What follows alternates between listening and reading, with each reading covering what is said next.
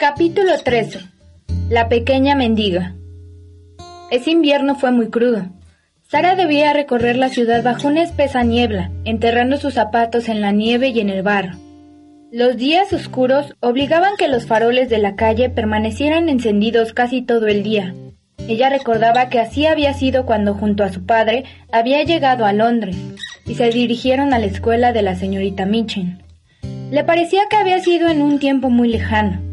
Le reconfortaba mirar al interior de la casa de la familia grande, a través de los cristales. Le agradaba ese ambiente acogedor. También le gustaba mirar la sala en la cual el anciano caballero venido de la India estaba sentado junto al fuego. Se habían acabado esos bellos atardeceres dorados o rosados. Había frío, llovía y en las calles todo era lodo. Las muchachas de la cocina, siempre de mal humor, se descargaban con Sara o con Becky. Una noche, cuando Sara y Becky subían al altillo, ésta le dijo, Si no fuera por usted, señorita, si no fuera por usted y la Bastilla, yo me moriría. La señorita Michin cada vez más se parece al carcelero jefe y la cocinera parece un guardia. Cuénteme algo más sobre la Bastilla y sus túneles por debajo de los muros. Te contaré algo más agradable, replicó Sara. Toma tu manta y yo tomaré la mía. Acurruquémonos en la cama y te contaré acerca de los bosques tropicales donde vivía el mono del anciano caballero venido de la India.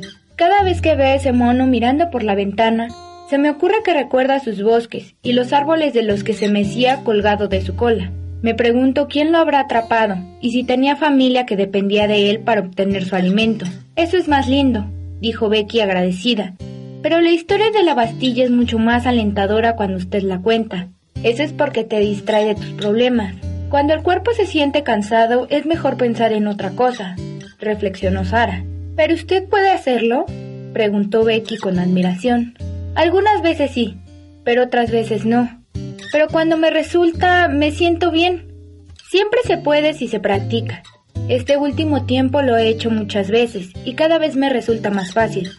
Me repito que yo soy una princesa, un hada princesa y que nada puede hacerme daño o molestarme, afirmó Sara con satisfacción.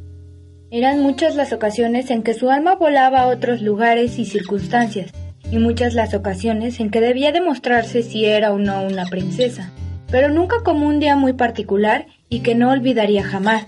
Había llovido varios días sin cesar. Las calles estaban congeladas y cubiertas de barro. La niebla y la llovizna penetraban hasta los huesos, Siempre había que salir a la calle a hacer algún mandado, y Sara salía y volvía a salir, una y otra vez hasta que su ropa quedó totalmente empapada. Las plumas de su viejo sombrero se habían puesto raras y ridículas, y sus zapatos estaban tan mojados que ya no podían absorber más agua. Como si eso fuera poco, la señorita Mitchell la había castigado dejándola sin comer.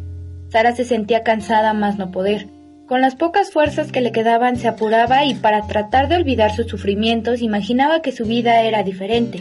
Me imagino que tengo la ropa seca, se decía.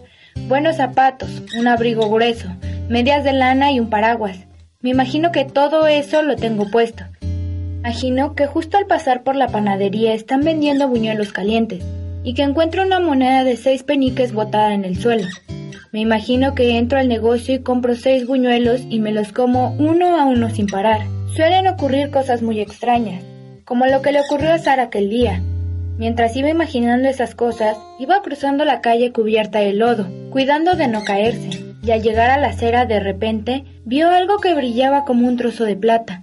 No era una moneda de seis peniques, sino de cuatro. ¡Oh! ¡Es verdad! exclamó casi sin aliento. Le parecía increíble. Delante de sus ojos también había de verdad una panadería, donde una señora regordeta, de mejillas rosadas y mirada maternal, estaba colocando una bandeja de tibios buñuelos en la ventana. Sara quedó atónita. No podía creerlo. La visión de las tortas y el delicioso aroma de pan caliente la colmaron de emoción. No dudaba en usar la moneda. Era evidente que había permanecido ahí por mucho tiempo pero tampoco dudó en preguntar a la panadera si ella le había perdido. Cuando entró al negocio, Sara se sobrecogió al ver una niña más desgraciada que ella. Estaba vestida con harapos, sus pies descalzos estaban enrojecidos y cubiertos de lodo. Sara reconoció el hambre en esos ojos desencajados. Ella sí que es una pobre mendiga. Tiene más hambre que yo, suspiró Sara. La niña se hizo a un lado para dejarla pasar. Sara apretó su moneda y preguntó a la chiquilla si tenía hambre. No he comido en todo el día, he pasado las horas pidiendo limosna, pero no he conseguido nada. Solo por mirarla, Sara sentía más hambre y desazón. Si fuera una princesa, pensaba. Las princesas comparten con las que sufren más que ellas. Siempre comparten. Puede ser que los buñuelos cuesten un penique cada uno. Entonces podría comprar cuatro. No será suficiente para las dos, pero de todos modos será mejor que nada. Entró al negocio y mostrando la moneda que había encontrado, preguntó a la panadera. ¿Ha perdido usted cuatro peniques? La niña vestía con ropa que en otra ocasión fue hermosa y que ahora estaba convertida en harapos. No, por supuesto, contestó la mujer, pero nadie haría semejante pregunta. ¿Qué deseas? Por favor, cuatro buñuelos de esos que cuestan un penique. La mujer colocó seis buñuelos en una bolsa.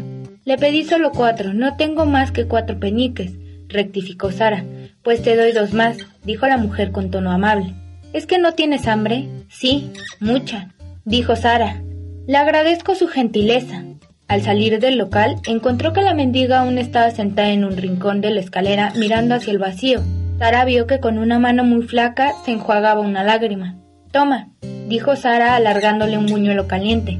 Ya no sentirás tanta hambre. La chiquilla miró a Sara con ojos desorbitados y casi le arrebató el buñuelo de las manos, devorándolo de un bocado. Sara sacó tres buñuelos más y se los dio. Tiene más hambre que yo, se repitió. Luego le convidó un cuarto y luego un quinto buñuelo.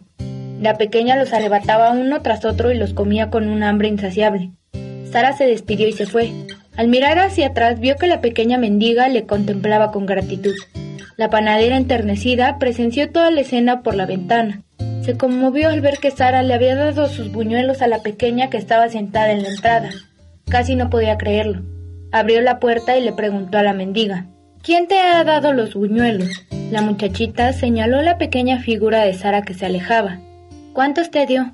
quiso saber la mujer. Al saber la respuesta, la panadera se sorprendió del gesto de Sara. Bien podía haberlos comido todos ella sola. Y dirigiéndose a la mendiga preguntó, ¿Aún tienes hambre? Sí. Siempre tengo hambre, señora, pero mucho menos. Entra, la niña no entendió de qué se trataba, pero igual entró. Abrígate, dijo la mujer señalándole el fuego que ardía en la chimenea. Cada vez que tengas hambre, agregó, ven a verme, yo te daré algo. El gesto de esa chica ha sido conmovedor. Por su parte, Sara partió en pequeños trozos el último buñuelo que le quedaba. Quería que le durara más. Aunque era poco, de todos modos era mejor que nada. Cuando regresaba al pensionado ya era tarde, y al pasar, como siempre, Dirigió su mirada a ambas casas amigas.